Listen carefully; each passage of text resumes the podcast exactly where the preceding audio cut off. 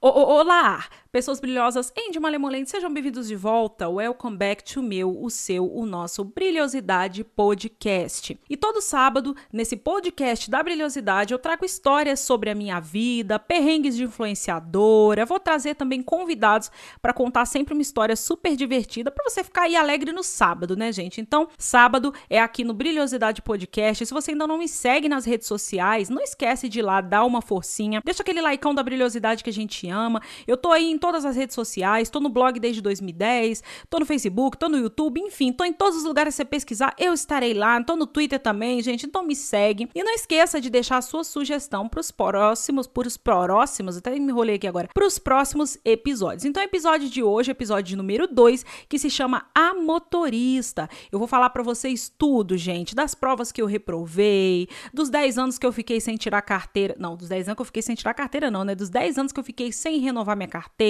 de batidas, enfim, de tudo do meu primeiro carrinho. Então hoje você vai saber tudo sobre a motorista que é a Carol. Então, gente, vamos lá, roda a vinheta.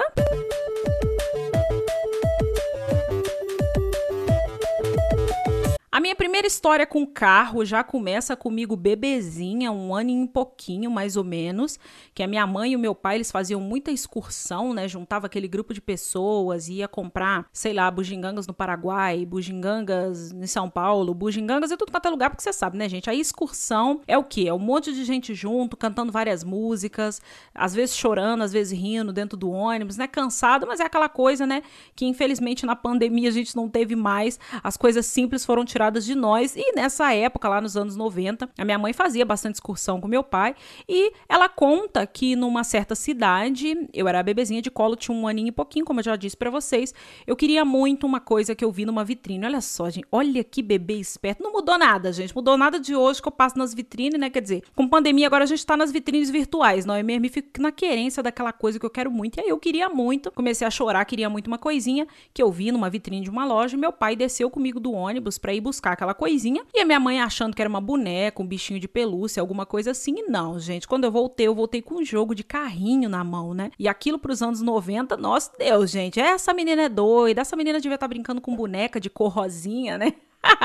Graças a Deus isso acabou, né? E aí foi a minha primeira história com carrinhos, né? Eu sempre fui é, uma criança apaixonada por carros, eu gostava muito de carros. Assim, eu não sei marca, raça de carro, não sei. Eu sei que eu gosto de um carro e eu queria dirigir ele. E olha que vocês vê uma coisa interessante. Eu queria dirigir, poder dirigir ele, né?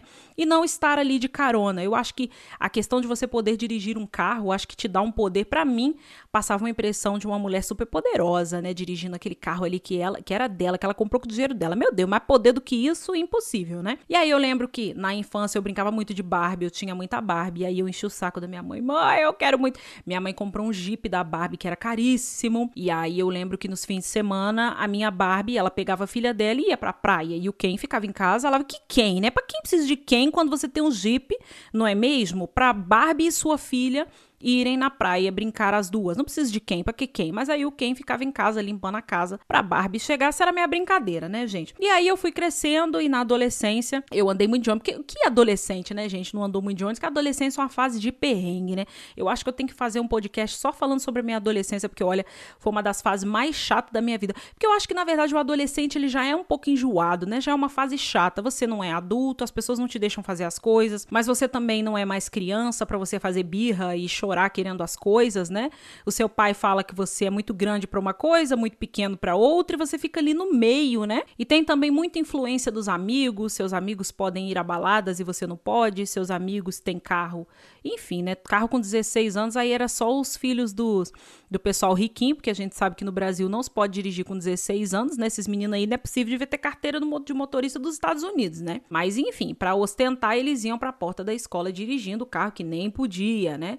O carro que o pai já tinha dado para eles e eu falava assim: "Poxa vida, gente, é um absurdo isso. Eu aqui querendo fazer 18 anos para tirar minha carteira de motorista e esses meninos já com carro dirigindo, isso é um absurdo". E aí nessa época eu ficava muito muito chateada porque tinha que pegar ônibus e tinha que acordar muito cedo. E eu ficava gripada porque eu ia para a escola muito cedo e era muito frio, era um lugar muito frio. E, enfim, todas as amigas, os pais levavam e eu tinha que andar de ônibus porque naquele horário não tinha como ninguém me levar. Peguei chuva, peguei sol, peguei tudo tudo, né? Como a adolescente, né? Andou de um lugar pro outro a pé porque perdeu o dinheiro da passagem. Isso é clássico, né, gente? Inclusive, vou trazer isso para vocês também. E aí, quando eu fiz 18 anos, eu falei assim: ah, agora eu vou tirar minha carteira de motorista porque eu vou comprar um carro. Vou dar um jeito, eu vou comprar um carro, tadinha, né? Achando que vinha fácil dinheiro assim, né? Tadinha dela. E aí, eu entrei numa autoescola perto da minha casa, que tinha na época, em Volta Redonda, que era a Cobrinha. E Cobrinha é o nome da autoescola, tá, gente? E eu lembro das aulas, as aulas eram muito tarde da noite e eu ficava lá, a gente ficava uma turma, né, com alunos. Meu professor era muito engraçado, ele era uma pessoa muito simples, ele não falava meu nome direito de jeito nenhum. Meu nome é Caroline, ele só falava Calorine, né? Ele então, Calorine, ele não conseguia, gente, falar, tadinho dele, né? E ele era motorista de ônibus e à noite parece que ele ainda fazia, né, uns bicos aí carregando os trabalhadores para lá e para cá, então coitado, né? Ele trabalhava demais, ainda dava aula na autoescola e aí a gente ia fazer a aula de carro. Quando você olhava para ele, ele tava dormindo, coitado, eu ficava com vergonha. Às vezes eu ficava parada, esperava ele acordar, ficava, professor, professor, coitado, né, gente? E, mas enfim, foi, foi um bom tempo, né? E aí eu fui para fazer a primeira prova, fui super de boas, quer dizer, mais ou menos, né, gente? Porque nessa época eu era muito ansiosa para tudo. Eu ainda sou muito ansiosa, mas essa ansiedade diminuiu assim pela metade. A ansiedade tem que tratar, tá, gente? É, infelizmente aí tem que fazer tratamento, tá? Infelizmente não, vou falar felizmente porque tem tratamento. A pessoa se não tivesse, né, Deus me livre. Mas tem tratamento, mas essa época a ansiedade era tanta gente que eu chegava a, a passar mal, ficar querendo desmaiar, era uma coisa realmente horrível. E aí eu fui fazer essa primeira prova e nesse dia choveu muito, mas você sabe aquela chuva que é um temporal mesmo de acabar com tudo, de cancelar a aula, de cancelar tudo, era um dia para se cancelar a prova, porque não dava para você enxergar um palmo na sua frente do carro, infelizmente, e é, a organização lá da prova resolveu continuar. Eu acho que eles fizeram isso de propósito para reprovar o pessoal, porque tinha muita gente, era um fim de ano e a chuva tava acabando o mundo, era moto voando, era aquela chuva de, de vento de 300 km que a pessoa não fica em pé, né? Não, também não era 300 km, mas era um vento muito forte que não tinha condição e eles resolveram seguir com a prova. E infelizmente eu era uma das pessoas que estava ali no meio é, e a minha prova foi antes do que muitas pessoas. Eu tinha muita gente para fazer prova, mas nesse momento da chuva torrencial é, eu fui chamada e não dava para enxergar nada. E assim, gente, hoje pensando na situação que a gente passou naquele dia, era para ter cancelado aquela prova, porque eu já passei chuvas assim com meu pai, já passei chuvas assim com o Rodrigo, que a gente parou o carro para esperar a chuva passar, porque você não enxerga um palmo na sua frente, né?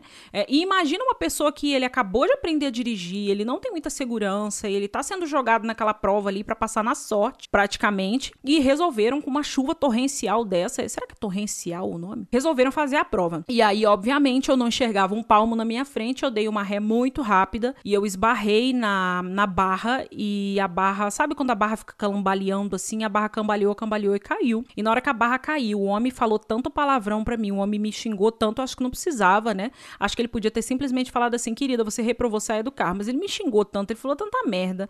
Porque eu acho que ele também não queria dar a prova no meio daquela chuva, mas aí eu não tinha nada com isso, né? E aí eu voltei molhada para casa, super triste, reprovada, mas tipo, vamos seguir, porque eu sou brasileira, não desisto nunca. Eu vou sim fazer uma segunda prova. Marquei a segunda prova e já falei com o professor, eu quero ser a primeira a fazer a prova, porque eu não quero ficar nervosa, não quero ver o pessoal sendo reprovado. Tinha pessoas ali, gente, que a pessoa por conta da ansiedade, a pessoa não conseguia sequer ligar o carro. Eu lembro de um rapaz que ele já estava, tipo, fazendo a décima vez aquela prova e ele sequer conseguia dar partida no carro de tão nervoso que ele ficava. Então, eu acho que esses exames, eles têm que ser um pouco mais humanizados, digamos assim, porque a gente já está numa pressão muito difícil, é muito complicado, nem todas as pessoas têm o controle das emoções, e aí você chega ali, a pessoa que vai aplicar a prova já começa a olhar de cara feia para você, já não te cumprimenta, já fala um monte de palavrão. Isso realmente te desestabiliza bastante, principalmente se você for bem novo, né, que eu tinha aí em torno de 18 anos. E aí eu fui fazer essa segunda prova e nessa segunda prova eu tava bem confiante, falei show de bola, eu vou passar, tô bem confiante, o dia tava bem claro, né, muito sol. Falei, beleza, serei a primeira. Daqui a pouco, quando vem o avaliador, vem o mesmo avaliador que me xingou da primeira vez. Eu falei, meu Deus do céu, né?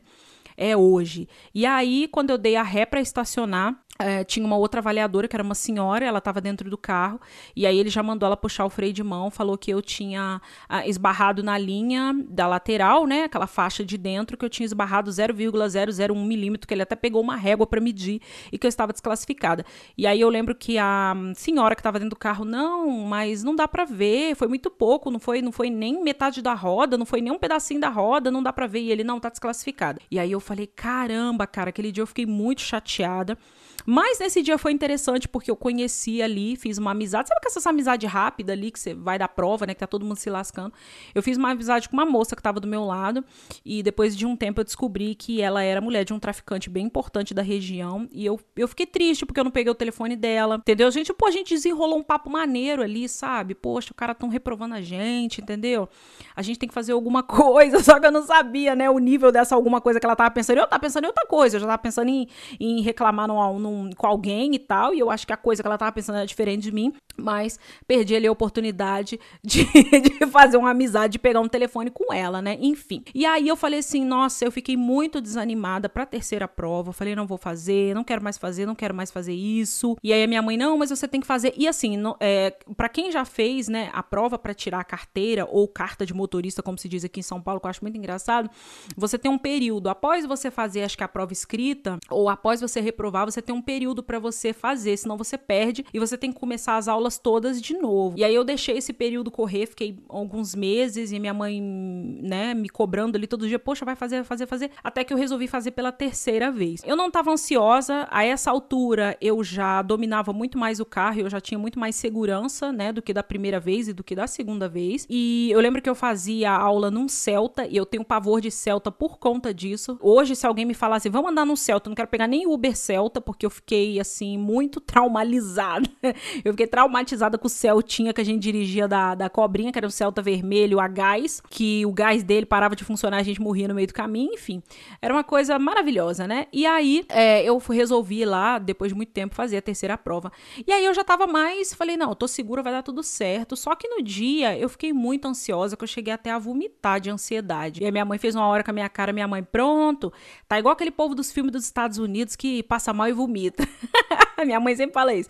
Esse povo de filme dos Estados Unidos passa mal, eles vão vomitar no vaso. E aí eu vomitei eu falei, e a minha mãe falou: "Você não vai fazer a prova?" Eu falei: "Eu vou fazer, eu vou fazer assim mesmo". E aí era um dia que tava também um pouco meio chuvoso, saía sol, uma coisa assim, e lá era área aberta lá onde se fazia a prova. E aí eu cheguei lá para minha vez, eu acho que foi a terceira, se não me engano, do, do, da minha autoescola a fazer. E aí quando eu estou lá esperando vir um avaliador, quem que vem o avaliador? O mesmo que me reprovou da primeira e da segunda vez. Eu falei, mas não, senhor. Quando ele veio, já levantei o dedo na cara dele. Falei, não, senhor, o senhor não vai me reprovar nessa merda aqui de novo. Comecei a falar um monte, mas eu falei um monte, porque eu tava, gente, pelas tampas já. Aí ele ficou assustado comigo. Ele, que isso, menina? Eu falei, você já me reprovou da primeira, você já me reprovou da segunda e hoje você não vai me reprovar. Estou declarando aqui nesse lugar em nome de, de Jesus Crime. Falei, você não vai me reprovar. Aí ele falou assim: é, mas acontece que não pode repetir avaliador. Se eu já avaliei você uma vez, eu não podia nem ter avaliado você da segunda vez. Eu falei, pergunte para você que viu o seu próprio nome assinalado aí, seu safado. Já aí eu já acabei com a raça do homem, né? Seu safado. Seu nome tá aí, você assinou em cima, na, me reprovou duas vezes e não vai ser a terceira vez. E aí eu fui lá na banca e solicitei outro avaliador. E aí vieram dois homens lá e eles foram super educados comigo. E aí, quando eles entraram no carro, eu já despejei um monte. Ó, oh, aquele safado ali, ele me reprovou duas vezes, que não sei o que, ele me xingou da primeira vez, eu fiquei muito triste. Eu acho que eu reprovei mesmo, mas ele não tinha que ter me xingado. E eles, que isso, calma, moça. Eu acho que eles ficaram um pouco assustados comigo, né? E eu fui contando, tipo, toda a história, fazendo o trajeto para eles. Eu fiz a baliza tão rápido, tão rápido, que a baliza ela tem um tempo para ser feita. Se não me engano, na época, você tinha três minutos é, para fazer a baliza. Eu fiz a baliza, tipo, em 50 segundos. Foi alguma coisa assim muito rápido rápido. Eu, te, eu entrei com o carro e saí do carro na baliza sem encostar em nada, sem perder ponto nenhum, muito rápido. E aí ele falou assim: não, mas você ainda tem, tipo, dois minutos para você fazer a baliza. Você quer, tipo, consertar o carro mais bonitinho? Não sei o que. Eu falei: não quero nada, eu quero sair dessa merda agora. Porque eu já perdi minha paciência. Ele, então vamos. E aí tinha um percurso que você tinha que fazer. E aí durante o percurso eu fui indignada falando tudo para ele. Aí parei no, uh, na faixa pra pessoa atravessar, fiz lá a rotatória, voltei. Enfim, e aí quando eu cheguei, eles tinham uma. Você tinha que dar seta para entrar e aí eles tentaram tirar uns pontos meus, né, tentando ali me atrapalhar. Olha, tem certeza que você deu a seta pro lugar certo? Eu falei, tenho certeza sim, porque eu já reprovei duas vezes, eu tenho certeza. E aí dessa vez eu fui aprovada e eu não perdi nenhum ponto. Quando eu fui aprovada, nossa, eu abracei tanto meu professor, enfim, foi uma felicidade. E dali começou, né, gente? Dali começou eu a dirigir. Meu pai na época ele tinha uma Saveiro e pra gente poder carregar festa, né? Então eu já me sentia a motorista, né? E aí aí eu já ia para todos os lugares, mas sempre a 50 km por hora, 40 km por hora, que eu achava que estava arrasando, mas ia, né? E eu acho que não tem uma sensação mais gostosa do mundo, quem ama dirigir vai saber do que eu tô falando, que é você pegar um carro, você tá dirigindo, você botar a musiquinha e você tomar ali a direção da sua vida, para onde você quer ir. Eu acho que acaba sendo uma coisa muito simbólica, né? para mim, botar a musiquinha que eu quero, ir para onde eu quero, sem ninguém mexendo o saco. Não sei se vocês têm esse mesmo sentimento que eu, mas e aí eu rodava, rodava tudo, né? Eu ia minha mãe, a gente arrasava indo no mercado, a gente arrasava nos lugares. E teve um episódio que eu peguei a Dutra com a minha mãe, né? A Dutra, para quem não é Rio e São Paulo, a Dutra ela é uma hum, rodovia que ela liga Rio a São Paulo. Então ela corta muitas cidades e ela é uma pista de velocidade, né? Então, para você pegar a Dutra, você tem que estar tá sabendo que ali você vai encontrar caminhão, polícia, bandido, gente atravessando na Dutra sem poder, enfim, né? Ali, ali tem de tudo. E aí nessa época eu peguei o carro com a minha mãe, a gente foi fazer a matrícula na segunda faculdade que eu passei. Se você não assistiu ainda o primeiro podcast, ouça lá, eu ia falar ouva, né? Ouça lá o primeiro podcast que eu falo um pouquinho das minhas faculdades, né? Olha só, da minha faculdade mental. Até parece que eu fiz muita faculdade assim, né? Mas é porque eu fiquei pulando de uma para outra. E aí eu consegui uma vaga e na verdade nessa segunda faculdade, que era a faculdade na minha cidade, Volta Redonda, eu ganhei um desconto de transferência. Então era um desconto muito importante. Eu pagava somente metade, quer dizer, somente não tudo, né? É metade da mensalidade e eu tinha que fazer a matrícula. Eu falei, não, metade é um valor ótimo. Vamos ver até quando vai ser esse desconto, né? Mas eu quero aproveitar. E aí meu pai estava trabalhando e eu peguei o carro com a minha mãe e a gente foi é, na faculdade. Só que no meio do caminho tinha uma blitz da polícia. E vocês sabem, né, gente? A gente é o quê? A gente só vive lascado, né? Os perrengues da vida, obviamente, o documento do carro estava o quê? Sem pagar. Porque, caso de que, não tínhamos dinheiro, né? E aí a minha carteira de motorista estava direitinho, não estava vencida nem nada, mas eu fiquei com medo do caramba da polícia me parar ali, e meu pai estava trabalhando, e enfim, eu ia chorar no meio da polícia, pedir pelo amor de Deus o policial, aquela coisa toda, né? Uh, e aí eu fui na faculdade, e aí foi engraçado porque eu cheguei na faculdade, você tinha que abaixar o vidro para falar com, o rapaz pra ele abrir, né, a cancela lá para você, e o vidro não funcionava, não abria, eu tive que abrir a porta, sair, pedir pelo amor de Deus pro homem abrir para mim, enfim, foi uma comédia esse dia, né? E aí fui lá, fizemos a matrícula, matrícula, conversamos lá direitinho e tal. E aí, na volta, o caminho mais curto até a minha casa seria passando é, por dentro da cidade, por dentro dos bairros. É, só que tinha a blitz da polícia. Eu falei, caramba, o que que eu vou fazer? Minha mãe falou assim: ó, minha mãe teve a ideia maravilhosa da vida dela, né? A ideia de Jerico. Vamos fazer o seguinte: vamos descer ali pela Dutra né? A gente vai gastar aí 40 minutos na Dutra, mais, mais do que isso, uns 45 minutos, que a gente gastaria ali, dali da faculdade para chegar na minha casa, uns 15 minutos, a gente vai dar uma volta de 40 e tantos minutos para fugir da polícia, sendo que na Dutra também tinha polícia. Ou seja, gente, o que, que é isso? Vocês não pararam para pensar. E aí eu falei, beleza, vamos. E aí a gente contornou, foi muito difícil, a gente contornou, foi a primeira vez que eu peguei a Dutra, eu suei horrores e chegamos na Dutra, tinha um engarrafamento bem próximo à polícia é, da, da Dutra, né? A polícia rodoviária. E eu fiquei atrás de um caminhão que ele era um caminhão que estava carregando ácido. E esse caminhão estava bem na subida, assim, a gente atrás, aquela saveiro pequena atrás, né? E o caminhão bem querendo entornar para cima da gente. Eu falei assim, mãe. E, e, atrás do caminhão tava escrito assim: cuidado, mantenha distância corrosivo. Eu falei, mãe, vai corroer a gente. A gente vai ser corroído aqui porque a gente tava fugindo da polícia, mãe. Isso é castigo, mãe. E a gente, Deus, por favor, segura esse caminhão, Deus. E eu ia minha mãe chorando, Deus, por favor, segura esse caminhão. Conseguimos passar, chegamos em casa. Eu cheguei em casa, gente, eu tava no estado tão suada, de nervoso, da polícia me parar, do caminhão do ácido e da minha mãe dentro do carro falando e aquela coisa toda, que a minha blusa era uma sopa de água. Quando nós chegamos, meu pai olhou para mim e falou assim: "Vocês estavam aonde?" O banco era pura água, de tanto que eu suei. Eu acho que eu suei tanto naquele dia que eu desidratei pelos próximos 10 anos. Dois galão de 20 litros de água não foram suficiente, entendeu? para devolver a hidratação que o meu corpo precisava ali daquele dia, né? E assim, eu acho que, que eu fui aprendendo, né? E aí depois disso eu e a minha mãe, a gente ia para vários lugares, né? Vários lugares o quê? Mercado, só, a gente só ia no mercado, né? Mas como na, nessa época minha mãe tinha loja de festa e meu pai trabalhava, nem sempre meu pai podia levar as peças. Então eu ia com a minha mãe, a gente enchia o carro de cadeira, mesa, a gente levava, rodava por vários lugares e tal. Agora, uma curiosidade interessante é que até hoje eu não sei passar a quinta marcha do carro. Eu falei isso num vídeo no canal de sei lá quantas muitas sobre mim, né? Naquela época eu não sabia passar a quinta marcha do carro. Até hoje eu não sei passar a quinta marcha. Eu não sei porquê. Eu passo tudo, até a ré eu dou no carro, mas eu não passo a quinta marcha, não sei porquê. Quando você tá numa Dutra, numa pista de Velociraptor, é, você tá numa duta de Velociraptor. Nossa, ia ser maravilhoso. porque eu adoro um dinossauro. Mas quando você tá na duta de velocidade rápida, você precisa botar uma quinta marcha. E eu, né, ficava ali forçando o carro. Mas enfim, foram tempos assim muito divertidos que eu tinha total controle dos 40 km por hora que eu fazia, né? Eu botava musiquinha ali, era sensacional. E aí eu lembro que eu começava a explorar a cidade, sair por ali para buscar coisas, ir em lugares, etc, né? Buscar coisas para minha mãe e tal. E aí aconteceu um episódio que eu sou zoada na minha casa até hoje, que foi o episódio do retrovisor. Eu tinha marcado lá um encontro e resolvi, né, sair de carro para poder causar aquela impressão boa, né? Falei, vou dirigindo para mostrar para pessoa que eu posso, eu sou maravilhosa, eu dirijo o carro, entendeu? Eu vou arrasa, estaciono onde eu quiser, mentira, porque se tiver um carro na frente um carro atrás, eu não consigo estacionar no meio, né? Hoje acho que com o carro pequenininho que eu tenho consigo, mas naquela época com saveiro que tinha aquela bunda enorme para cima assim, eu não iria conseguir estacionar, mas falei, eu vou para mostrar que eu arraso, né? E aí eu dei uma ré no carro na garagem para poder sair da garagem, eu ranquei o retrovisor do carro. eu ranquei o retrovisor do carro, mas eu fiquei tão pau da vida, eu fiquei tão pau da vida que eu entrei no, no, na garagem de novo, comecei a chorar, peguei o retrovisor, dei pra minha mãe, minha mãe, ah, meu Deus.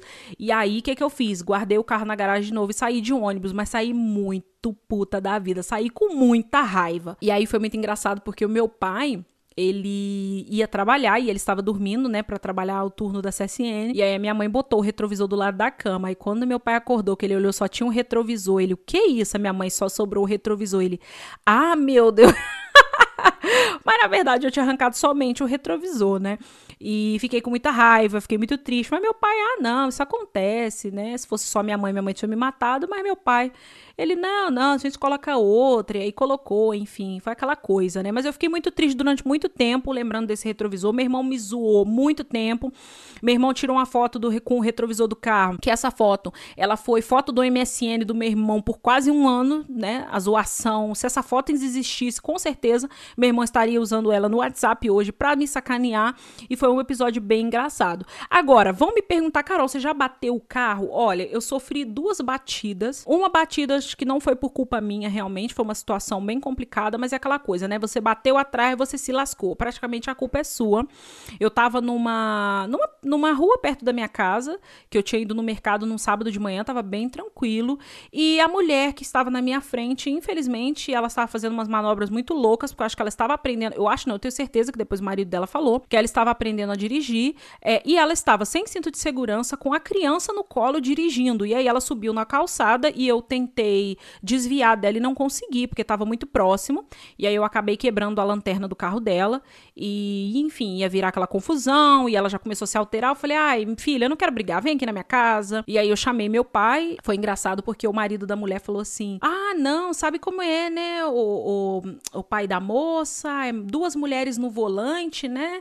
não dá certo. Aí meu pai virou para ele e falou assim: Não, senhor, duas mulheres no volante, o caramba, que a minha filha ela dirige muito bem. Eu sei que a minha filha dirige muito bem. O cara ficou sem graça. Ele, não, que a minha esposa não sei o que. Aí depois, meu pai foi deu um dinheiro para ele consertar a lanterna do carro, né? E aí a esposa dele virou para mim e falou assim: Nossa, ainda bem que você pagou, porque se eu chegasse em casa sem a lanterna, meu marido ia me matar, porque eu tô aprendendo a dirigir, que não sei o que, não sei o que. Eu falei assim: Ai, que lindo, né? E eu que me lasquei, né, minha querida? E você tava com a criança no colo, sem cinto de segurança, subindo na calçada e quem se lascou fui eu, né? Mas enfim, né? Vivendo e aprendendo, foi resolvido por ali. O outro acidente que eu tive, que não foi muito bem assim um acidente gigantesco, porque acho que só chegou a arranhar o meu carro e o carro do senhor foi no estacionamento.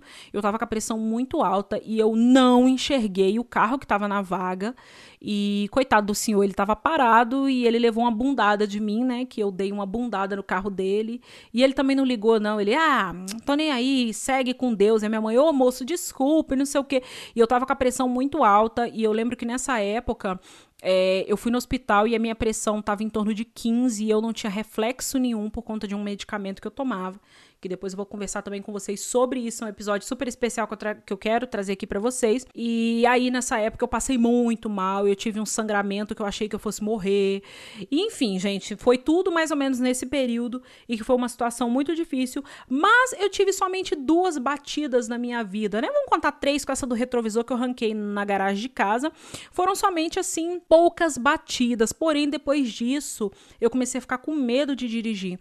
E aí eu fiquei 10 anos sem dirigir, 10 anos com a minha carteira de motorista vencida.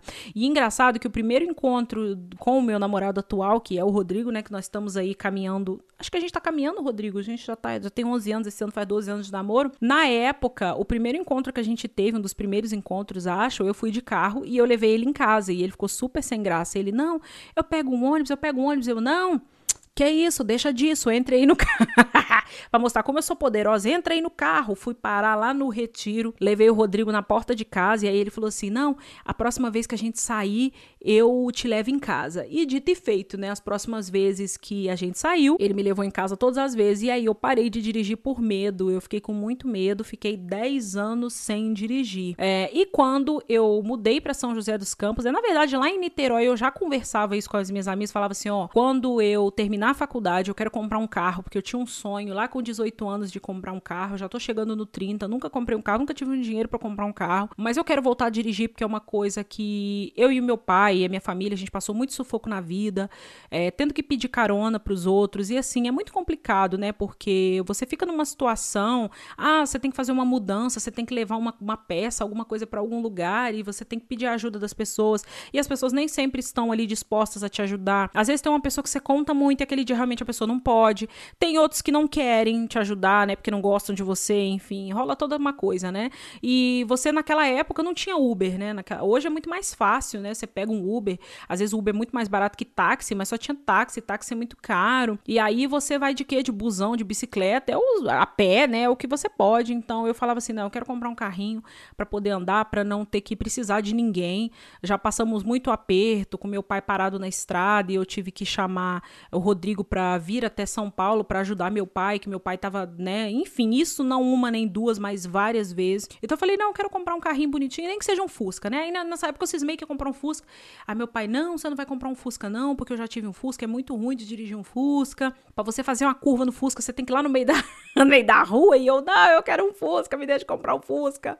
É o que meu dinheiro dá para comprar um Fusca. Meu pai, não, vocês que aprenderam a dirigir carro com direção hidráulica, vocês não vão saber dirigir um Fusca, né? E acabou que o sonho do Fusca ficou pra lá. É porque tinha um Fusca na minha rua, que era um Fusca rosa, gente, a coisa mais linda. Ele era todo cheio de pelúcia dentro. Eu falei, eu quero esse Fusca, eu quero um Fusca, eu vou pintar ele de rosa, vou botar pelúcia, eu vou botar glitter.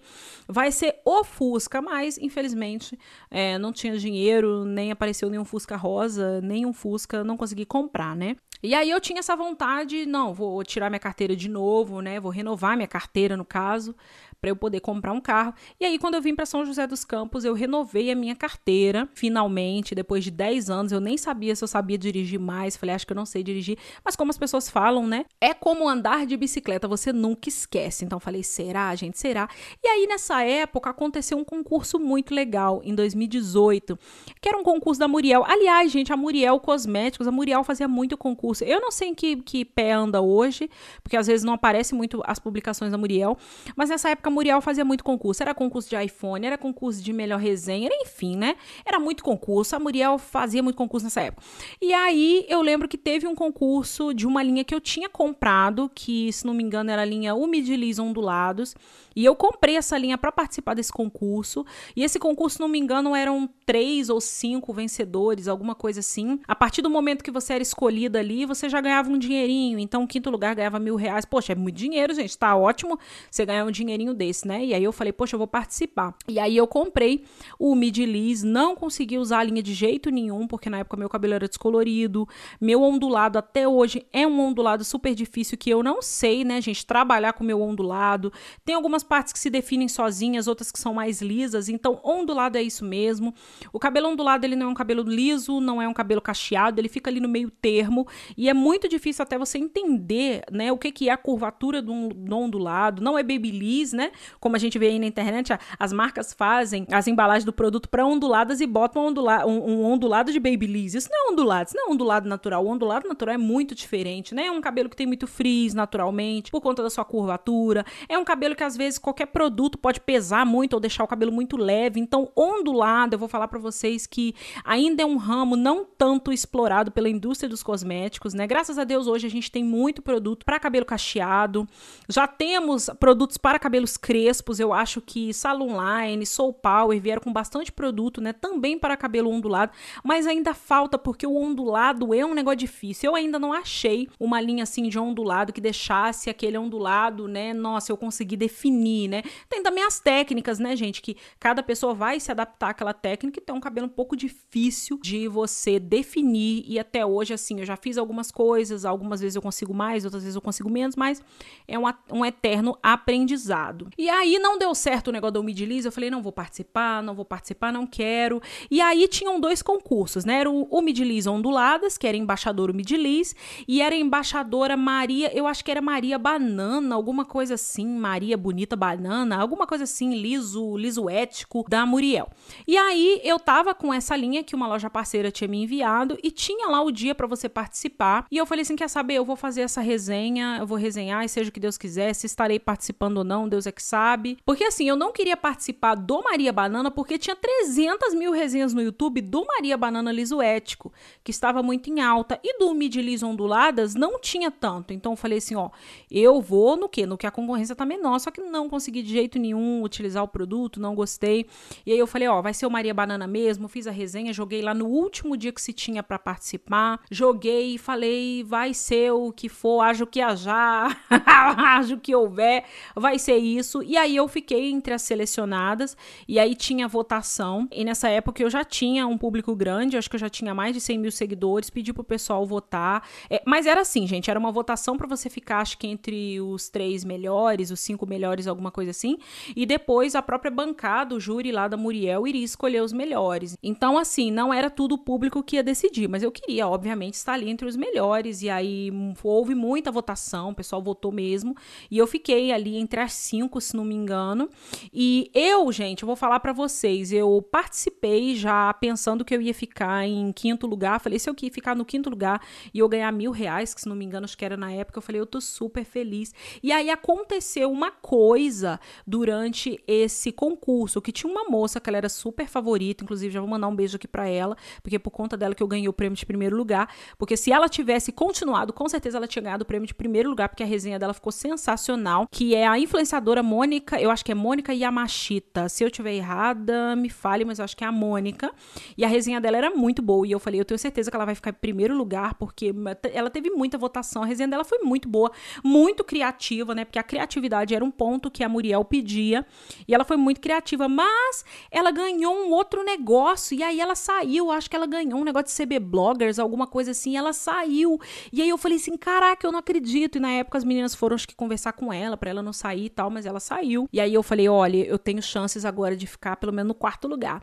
E é, chegou o dia é, que liberaram lá as vencedoras e eu ganhei em primeiro lugar, juntamente com a minha irmã gêmea separada do nascimento, Érica Cibele de Olinda, que eu conheci ela em 2019, minha irmã gêmea separada no nascimento, e nós ganhamos. A Érica ganhou o Midliz, né, onduladas, o primeiro lugar, embaixadora, e eu ganhei o liso ético Maria Banana, e eu fui muito elogiada, o pessoal falou super bem, muitas pessoas falaram, poxa, a Carol tinha que vencer, porque a resenha dela foi muito boa. Eu fiquei super feliz. E vocês sabem quanto era o prêmio de primeiro lugar? Era 10 mil reais, gente. É muito dinheiro. E aí eu falei assim: caramba, agora eu vou comprar o meu carrinho, né? E a Muriel demorou horrores para pagar a gente, né? É, foi pagar já no ano de 2019, por aí. Só que é engraçado que a partir do momento que eu recebi esse dinheiro, né? Você sabe, né, gente, como é que é que funciona, né? Você não pode ter um dinheiro em caixa. Só se tem um dinheiro em caixa, começa a dar tudo errado. E aí começou a dar tudo errado. E aí tinha que pagar documento disso, daquilo, e era aluguel, tava devendo não sei o quê. E eu desinterei, gente, esses 10 mil reais do meu carro umas cinco vezes. Por fim, eu não aguentava mais. Por fim, eu comecei a chorar. Falei, Deus, eu não vou comprar meu carro nunca, não vai ter dinheiro. Minha mãe usou, meu irmão usou, todo mundo usou esse dinheiro e eu que ganhei o dinheiro não usei. E aí eu juntava de novo, porque vocês sabem, né, que a gente trabalha no YouTube. Naquela época eu não fazia tanta publicidade, mas a gente ganhava o dinheiro, a gente ganha, no caso, né, o dinheirinho do YouTube, que é o dinheirinho de visualização. Esse dinheirinho de visualização, inclusive, muitas pessoas acham que a gente ganha, né, o dinheiro por quantos inscritos a gente tem no canal. E não é assim que funciona, é por visualização. Então, por exemplo, mil visualizações podem te dar no YouTube 50 centavos de dólar. Nossa, Carol, mas você tem que fazer muitas visualizações pra você tirar um salário mínimo aí. Tem, né, gente? É assim que funciona o YouTube. E aí eu juntava de novo dinheiro e alguém precisava, eu emprestava e foi aquela coisa, foi aquela coisa até que eu consegui juntar todo o dinheiro de novo e fiz em torno de 14 mil reais na minha poupança, que era bastante dinheiro, e comecei a procurar os carros. E aí começa a dor de cabeça, gente, porque olha, quem trabalha em agência de carro tem que ter uma paciência, porque, gente do céu, eu já tinha perdido minha paciência total, porque todos os carros que eram me apresentados com o dinheiro que eu tinha, obviamente que eu não achava que não era suficiente, né, gente? Óbvio. Eu tinha 14 mil e eu queria comprar um carro de 100 mil. eu não tinha dinheiro para isso. E até eu entender isso foi uma coisa muito difícil. E aí eu ia nas agências e aí os, a, os atendentes falavam assim: não, mas você tem 14, dá 14 de entrada e financia o resto. Eu, gente, eu não vou financiar nada, porque eu não sei se amanhã eu vou ter dinheiro, né? A gente que trabalha com o YouTube, hoje você tem, amanhã você pode não ter nada. Pode amanhã dar um zererê aí no seu canal, como diz meu amigo Denison, pode amanhã ninguém mais querer assistir o seu canal, pode não ter mais parceria nem publicidade, amanhã pode ser que eu não tenha o dinheiro para pagar esse carro. Então eu tenho 14 mil, tenho que comprar um carro com 14 mil. Só que os carros que eram me apresentados com 14 mil, gente, eram os carros muito básicos, né? E eu não queria, eu queria alguma coisa de 100 mil que eu não tinha dinheiro para pagar. Até que apareceu para mim numa das minhas pesquisas pela internet o carro da Cherry, que hoje acho que a Cherry é Caoa Cherry, o carro da Cherry, que era um carro chinês que se chama Keke. E eu me apaixonei pelo vermelho e, gente, eu fiquei tão ansiosa por esse carro. Até falar dele me dá uma dorzinha assim no coração, porque acho que é o primeiro carro que você compra com o seu dinheiro, né? Eu tenho foto dele, eu tenho vídeo dele, eu tenho tudo dele, né? E o primeiro carrinho que você compra rola aquela emoção, né? Aquela coisa, o seu primeiro filho, né? Aquela coisa linda. Eu fiquei tão ansiosa para comprar porque eu falei assim: meu pai não vai deixar eu comprar esse carro, porque é um carro chinês não tem peça no Brasil. Que aí, quando você procura por esse carro, os vendedores, não, mas não tem peça no Brasil, esse carro não presta, é um carro chinês, não tem estabilidade, não tem pneu, não tem válvula, não tem. Enfim, inventa tudo querendo que você leve um Celta de duas portas. E eu falei que Celta eu não ia comprar, porque eu tenho um nervoso de Celta, me desculpe os donos de Celta, mas eu passei muito sufoco na autoescola com o Celta da cobrinha, e eu falei, Celta eu não vou pegar, eu quero esse QQ. E aí eu vi que o QQ é assim mesmo, não sei se o nome dele é QQ mas acho que é QQ mesmo, é QQ, né? 2Q aí. E aí eu vi que ele era num valor de 15 mil, 14, 12, um usado. Eu falei, pô, esse dá pra eu comprar, esse tá maneiro, né? Só que aí tinha um problema. Meu pai, eu falei, meu pai não vai deixar, meu pai não vai deixar eu comprar um carro chinês de jeito nenhum. Meu pai vai falar que o motor não presta, que não sei o que. Aí eu fiquei ansiosa. Aí eu, aí eu já pensei, né? Falei, não, a primeira coisa, quando meu pai vier brigar comigo, que eu não vou comprar esse carro, eu vou falar assim, eu vou comprar esse carro sim, porque daqui a pouco eu faço 30 anos, o dinheiro é meu, eu juntei esse dinheiro e eu vou comprar comprar sim. Aí o primeiro defeito que, meu, que o carro desce, meu pai ia vir jogar na minha cara. Aí eu falei, não, meu Deus, eu não posso, né? Eu, o medo do pai, eu falei, eu não posso, meu Deus, se meu pai falar que eu não vou comprar esse carro, meu Deus. E, gente, para vocês terem ideia, eu não dormi uma madrugada pensando no que eu ia falar pro meu pai, né? Aí eu falei assim, não, eu vou chegar e vou ser bem assim, é, rígida. Eu falar, pai, eu vou comprar o que que? E aí meu pai vai falar, você não vai comprar. E eu vou falar, tudo bem, eu não vou comprar. aí ficou aquela coisa, né, e tal. Aí eu não dormi a madrugada. Aí quando foi de manhã, eu falei pra minha mãe, falei, mãe meu Deus, eu tenho dinheiro, mas meu pai não vai deixar eu comprar o carro, não vai deixar. E aí eu falei com meu pai, meu pai, nossa, é um ótimo carro. Eu falei, mentira, eu não acredito. E aí começamos a pesquisar e aí eu achei em São Paulo e foi meio que uma compra às cegas, assim. Graças a Deus era de uma agência direitinha e o cara acabou não enganando a gente em certos pontos, né, gente? Que você sabe que você comprar um carro usado não é, aquela, não é aquela coisa zero, você já vai ter que gastar. Então, quando eu comprei, eu já sabia que eu ia ter que gastar com, com muitas coisas, né? Pneu, é, um negócio de trás que quebrou, enfim. Aí você começa a ajeitar o carro do seu jeito, mas pelo menos você tem um carrinho ali para andar, né? O motor tava novinho, tava tudo novinho direitinho, né? E aí eu comprei ele por acho que 14 14 ou 13 mil, alguma coisa assim. A gente teve um desconto, porque eu tinha o dinheirinho à vista, então a gente negociou. Eu fui em São Paulo comprar ele e meu pai não foi comigo, eu fui com o Rodrigo sozinha, porque meu pai não tava na época. Então a gente comprou e foi aquela felicidade, né? E quando a gente chegou aqui é, em, em, São José dos Campos, foi uma coisa muito engraçada, porque passou no dia que eu fui buscar o carro com o Rodrigo, passou um fumacê na rua e a mulher mandou minha mãe sair na rua e ficar do lado de fora, porque a minha mãe não podia ficar inalando a fumaça do fumacê, que sei lá por que motivos, enfim, para matar pernilongo, coisa de dengue, enfim, bicho lá, os bichos que tava dando aqui na região, sei lá o que que era aquilo. Só que a gente tinha quatro cachorros, né? Tinha a Simba, Marie na época que era viva, a Bilinha e o Júnior. E a minha mãe e a minha avó, e a minha mãe não tinha guia para sair com todos os quatro cachorros na rua.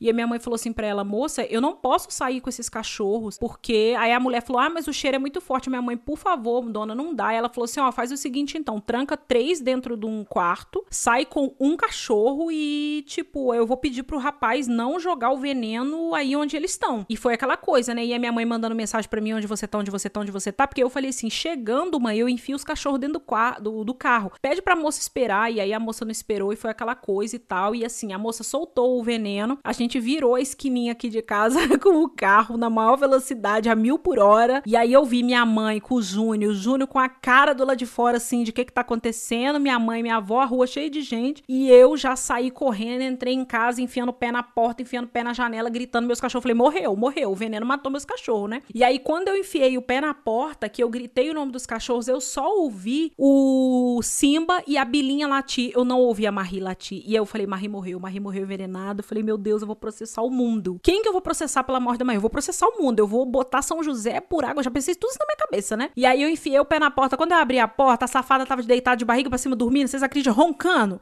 De barriga pra cima. Falei, Marie do coração, você quer me matar? Você quer matar sua mãe? E, enfim, deu tudo certo aquele dia. Chegamos com o carrinho em casa. Um carrinho aí que virou o grande amor da minha vida, né? Para quem se pergunta, ele é um ótimo carrinho. Ele é um carrinho bem pequeno. Era uma coisa que eu queria mesmo, né?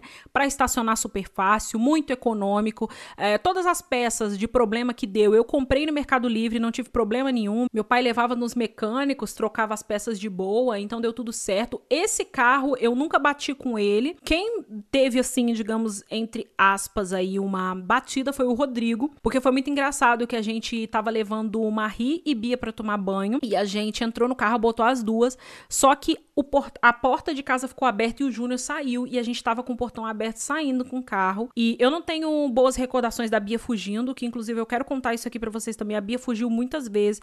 Eu tive péssimas experiências indo buscar ela no meio da rua de pijama e ela querendo me atacar porque ela é fugívora. Ela foge mesmo. Eu chamo ela de aborígena fugívora, porque ela foge, gente. A bicha foge. E aí o Júnior, eu falei, o Júnior vai fugir, a gente não vai conseguir pegar ele. E aí eu comecei a gritar com o Rodrigo pro Rodrigo fechar o portão, foi aquele desespero. O Júnior, tadinho, o Júnior é tão inocente, gente, que ele sentou na garagem e ficou olhando toda aquela movimentação. E eu gritando, o Rodrigo gritando, todo mundo gritando, os cachorros latindo e ele olhando assim no carro. Por que que tá levando eles e não tá me levando, mãe? E eu, meu Deus! E aí eu tentava abrir a porta do carro, não conseguia, porque o carro tava na pilastra da garagem. O Rodrigo fechou o portão, o portão bateu em cima do carro, quebrou o, o, eu não sei que nome daquilo, se é aerofólio, não sei, uma parte que tinha ali de trás do carro, foi o Rodrigo que quebrou. E aí, quando a gente foi levar as meninas, né, Bilinha e Marie, pra tomar banho, nós descobrimos que aquilo ali tava colado, gente. Parece que a cola era um chiclete. O cara colou, colaram aquela parte de trás ali com um chiclete. Aí eu falei, ai meu Deus, vamos ter que arrumar. E depois meu pai arrumou. Enfim, passou uma colinha ali e vida que segue. Mas esse carrinho, ele me deu muitas alegrias, fui muito feliz com ele. Mas chegou a hora, né, dele partir. Eu fiquei com ele até o início de 2021. É, e depois eu troquei por um outro QQ, que é, já é um carro fabricado no Brasil. E eu queria muito, porque eu lembro que quando eu comprei o primeiro, eu queria muito a versão mais nova dele. É, e eu fiquei muito triste, já deixando aqui meu protesto, porque a Cherry não tem um novo modelo desse pro Brasil. E eu sou simplesmente apaixonada por esse carro, porque ele é um carro pequeno, ele é um carro econômico, ele é um carro compacto, ele tem airbag, ele tem rádio, ele tem ar-condicionado, ele tem vidro elétrico, ele tem trava, meu Deus, por um valor muito baixo, né, do mercado mercado é, dos outros carros aí. Eu acho que pelo valor que eu compro ele, com certeza eu não compraria nenhum Gol duas portas. Por outro lado, como a fábrica da Caoa é aqui é perto de São José dos Campos, é, aqui nessa região tem muito desse carro. Tem muito desse Tigo, que é da Cherry, tem muito desse QQ. Onde você vai tem QQ, tem QQ do novo, tem QQ do antigo. A galera que adora esse QQ. Então foi super fácil eu trocar ele. Eu levei na agência e o cara falou: não, ele tá novinho, ele tá bonitinho. E assim, a gente trocou roda, botou. Roda não, a gente trocou pneu, né? Não trocamos pneu. Trocamos pneu, botamos ele bonitinho, ele tava assim com tudo certinho. Então ele me rendeu um valor muito bom de troca no meu novo carrinho, né?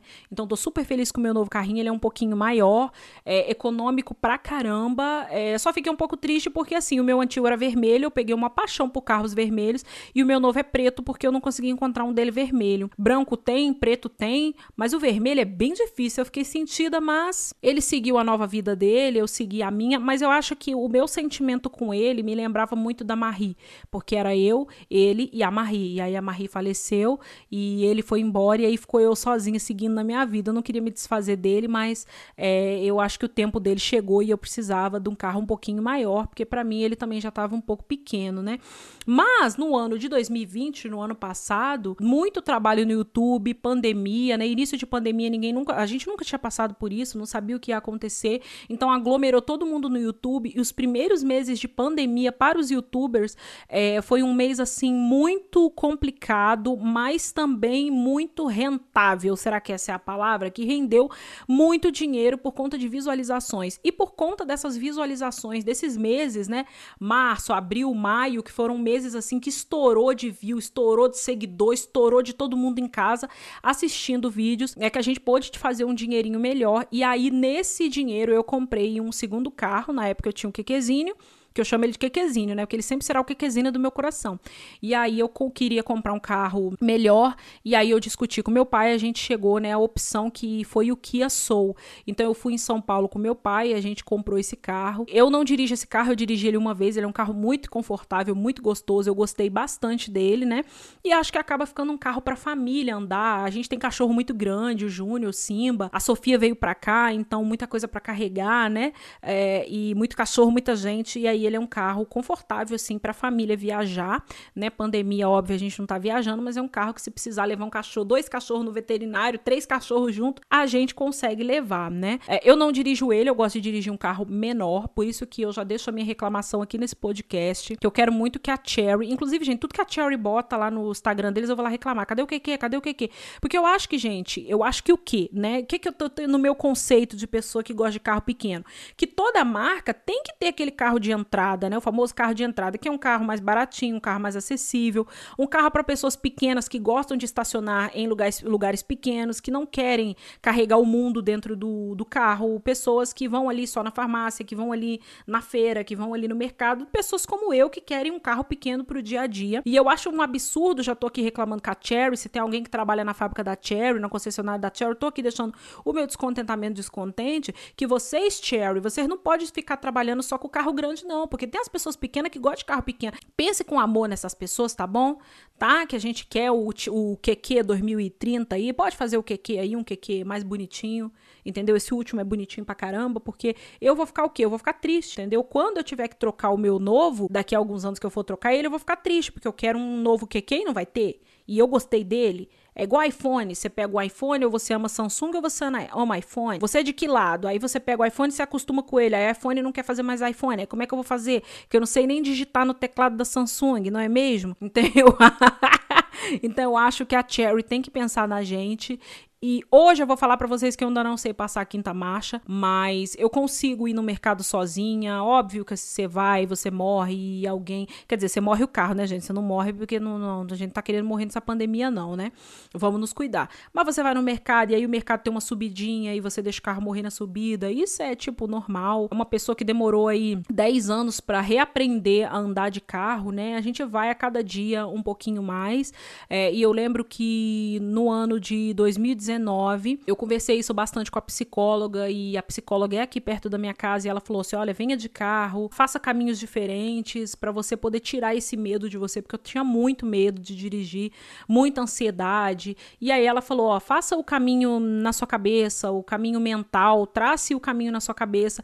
E isso me ajudou muito, gente. Hoje eu sou uma pessoa assim que óbvio que eu não pego Dutras, se eu precisar eu pego, porque eu já peguei com a minha mãe, né? A gente precisou aqui resolver coisa em banco, tinha que passar pela Dutra, a gente pegou. Eu fui na Mamãe Presentes com a minha mãe a primeira vez. A gente pegou a Dutra, a gente se lascou porque a gente errou a entrada, a gente foi parar lá em Jacareí. Tinha um carro parado lá em Jacareí, quase que eu bati num homem lá em Jacareí, mas deu tudo certo, voltamos, pegamos a Dutra, enfim. Então eu acho que é aos pouquinhos, né? Ninguém vai sair dirigindo hoje, vai sair daqui para uma Fórmula 1, não é assim que funciona. Mas todo esse caminho foi interessante para eu fazer esse podcast hoje para falar para vocês que eu amo carro, gente. Eu não sei modelo de carro, eu não sei raça de carro, eu sei se ele é bonito ou não. Então, assim, no momento que carro eu acho bonito, eu acho muito bonito o Jeep Renegade. Eu tinha uma amiga na faculdade que tinha um Jeep Renegade, que o pessoal chamava ela de Renegade. Eu achei ele um carro muito bonito. Quem sabe, né, no futuro próximo, eu tenho um dinheiro para comprar um carrão desse, que é um carrão bonitão, né? Mas aí é um carrão para família, não é um carro para eu ficar indo ali na padaria que eu não vou saber estacionar esse carro. Mas é um carrão bonitão que eu acho bonito, eu gostaria de ter um desse. A gente fica sonhando, né? Eu acho que sonhar a gente pode. E assim, para quem é apaixonado por carro, vai saber do que eu tô falando, né? Agora, o Rodrigo, ele tem um carro que eu não gosto, que é o HB20. Eu brinco que é o HB20 de Lorodonto. E olha que eu fui, eu, eu fui, né? É, estudante de odontologia, que hoje eu sou dentista, e eu não tinha um HB20 branco. As meninas da faculdade, de fato, elas tinham. Você saía da faculdade, gente, era muito engraçado, porque eram vários gols brancos, HB20, enfim, vários carros brancos, e as meninas tudo no salto, chique, loura, bonita, perfumada, maquiada, poderosa, com os material caro, de primeira linha, que os meus eram usados, né? Eu comprava... Na verdade, meu não era usado, né? Eu comprava material usado também, é, mas eu comprava material de segunda linha, né? Porque tem umas espátulas que elas são muito mais caras e tem umas outras que são baratinhas, né? É igual produto de cabelo. Você tem lá o Kerastase, que é super caro, mas você tem um Novex que é baratinho, né? Na querência, mas não tô, tô na querência, mas não tô na potência, você compra o baratinho. Aí nessa época eu comprava material mais baratinho. E aí essas meninas eram bacanudas, né? Elas tinham material super caro, não emprestava para ninguém. E tinha lá o HB20 branco. E aí eu tomei, eu tomei ranço de HB20. O Rodrigo hoje ele tem um HB20, não é um carro que eu gosto, não é um carro que eu acho bonito, mas o Rodrigo ele dirige meus carros aqui. Eu falo com ele que se ele errar meus carros, ele vai ver só comigo, entendeu? Mas eu quero dirigir o HB20 dele para ele ver o que eu passo no carona, porque é muito legal você ser motorista e você ser carona, porque você tem ali um mix de emoção, né, gente? Você ser motorista, você tá ali no controle, entendeu? O carona ele faz o quê? Ele reclama, o carona ele muda a música, ele desliga, ele liga o ar-condicionado, ele abre o vidro, ele já per fica perguntando que hora se já chegou, se não chegou. O carona, ele, ele é para isso, né? É para falar se entrou na entrada errada, a entrada é outra, entendeu? O carona é para isso. E aí é interessante ali ter os dois pontos, o Rodrigo ele ter as duas visões, né, como carona e como motorista, para ele realmente ver que tem coisas, por exemplo, apertar o carro da carona numa subida ali, que eu falei não faça isso com o meu carro, por favor, não aperte o meu carro na subida, porque meu carro é muito sensível, como eu, ele é muito sensível, ele vai chorar. então é bom ali. A gente já não sei nem mais o que eu tô falando nesse podcast, mas o que eu queria resumir para vocês é o seguinte: eu tinha um sonho lá desde criança, né, de, de dirigir, de ter um carrinho para mim, que eu achava que isso era uma coisa realmente de mulher muito poderosa, pegar a chave do carro. Quando eu via mulher na loja da minha mãe, que as mulheres desciam no salto e tava dirigindo de salto alto, eu achava aquilo muito poderoso. Isso para mim realmente foi uma referência durante muitos anos. E hoje eu dirijo descalço porque eu detesto usar sapatilha para dirigir. Enfim, gente, eu sou péssima para calçar sapato dirigir, principalmente sapato de salto. Talvez um dia eu aprenda, mas eu prefiro dirigir descalço, né? E na questão de dirigir, a gente sempre tem que tomar todos os cuidados, dirigir para você e dirigir para as outras pessoas, né? Sempre tem que ter um cuidado redobrado com o pedestre, com o ciclista, com o motorista, com o caminhão te apertando, né, né, gente? Que é a coisa que eu mais tenho pavor, é um caminhão me apertando no canto. Então, assim, manter a calma. É, eu aprendi nesse tempo também a controlar a minha ansiedade, que era uma coisa que eu não controlava. E eu tinha medo de acontecer um acidente por conta disso, é, de no meio de alguma coisa, um caminhão né, vir para cima de mim, eu muito medo, que é um carro muito maior, né? E eu ficar com medo e acabar soltando a direção e acontecer um acidente. E são coisas assim que, né, eu consegui trabalhar na minha cabeça e que melhorou bastante e que hoje eu falo o seguinte, se eu tenho um dinheirinho para comprar o carro, eu vou comprar o carro que eu tenho com aquele dinheirinho. Eu não financio é, até poderia, né? É, mas meu pai passou muito sufoco com questão de financiamento de carro e acabou vendendo carro para quitar dívida. Então eu não faço isso. Eu trabalho com o que eu tenho, né? Eu não fico também almejando. Quer dizer, eu fico sim. No meu coração, óbvio que a gente quer ter um carrão de não sei quantos mil. Claro que a gente quer ter. Mas eu trabalho com o que eu posso no momento, né? Então as pessoas, ah, mas esse carrinho da China, esse carrinho é meio esquisito, mas é o que eu posso ter no momento. Se eu tivesse um Fusquinha, eu estaria muito orgulhosa desse Fusquinha. E eu acho que é a gente poder, né? Você comprar o seu primeiro carrinho e realizar um sonho seu é uma coisa muito legal, né? Então esse podcast eu acho que é para mostrar para vocês a realização de um sonho mesmo. Eu tinha um sonho de me formar na faculdade, depois comprar um carrinho, depois viajar para conhecer algum país, porque eu nunca tinha conhecido nenhum país. E eu iria conhecer um país no ano passado, né? Tinha uma viagem já marcada, mas por conta da pandemia, infelizmente não fui. Tô esperando aí a pandemia acabar para eu poder realizar esse meu próximo desejo, né? E que venham mais podcasts aí falando sobre sonhos, né? Se você tem um sonho, não desiste, né? Às vezes os sonhos podem parecer muito longe, muito distante, mas pode acontecer uma coisa inesperada. Vai que rola uma pandemia, todo mundo resolve correr pro YouTube e os youtubers que na, antigamente blogueiro não era, ah, não é profissão, você acaba se profissionalizando naquilo e virando, né, sua forma de trabalho e promovendo para você alguns luxos, né? Porque eu acho que carro é realmente um luxo, né, gente? Promovendo aí alguns luxos, como você poder comprar um carrinho e uma coisa aí para te deixar mais confortável o seu transporte, mercado, farmácia, farmácia, mercado das suas comprinhas, né? Então, olha, esse podcast foi sobre isso. Espero que vocês tenham gostado. E não esquece, gente, de ir lá nas minhas redes sociais, me contar se você curtiu, se você tá ouvindo, se você tem um sonho muito grande que você quer uh, realizar, se você já comprou um carrinho, se você comprou um QQ, porque eu tenho seguidores que falam assim: nossa, Carol, meu sonho era ter um carrinho desse pequenininho, um QQ ele é um carrinho muito fofinho. Comenta, deixa seus comentários sobre o que vocês querem ouvir aqui nesse podcast, tá bom? Um bom sábado para vocês e até o próximo Brilhosidade Podcast. Tchau!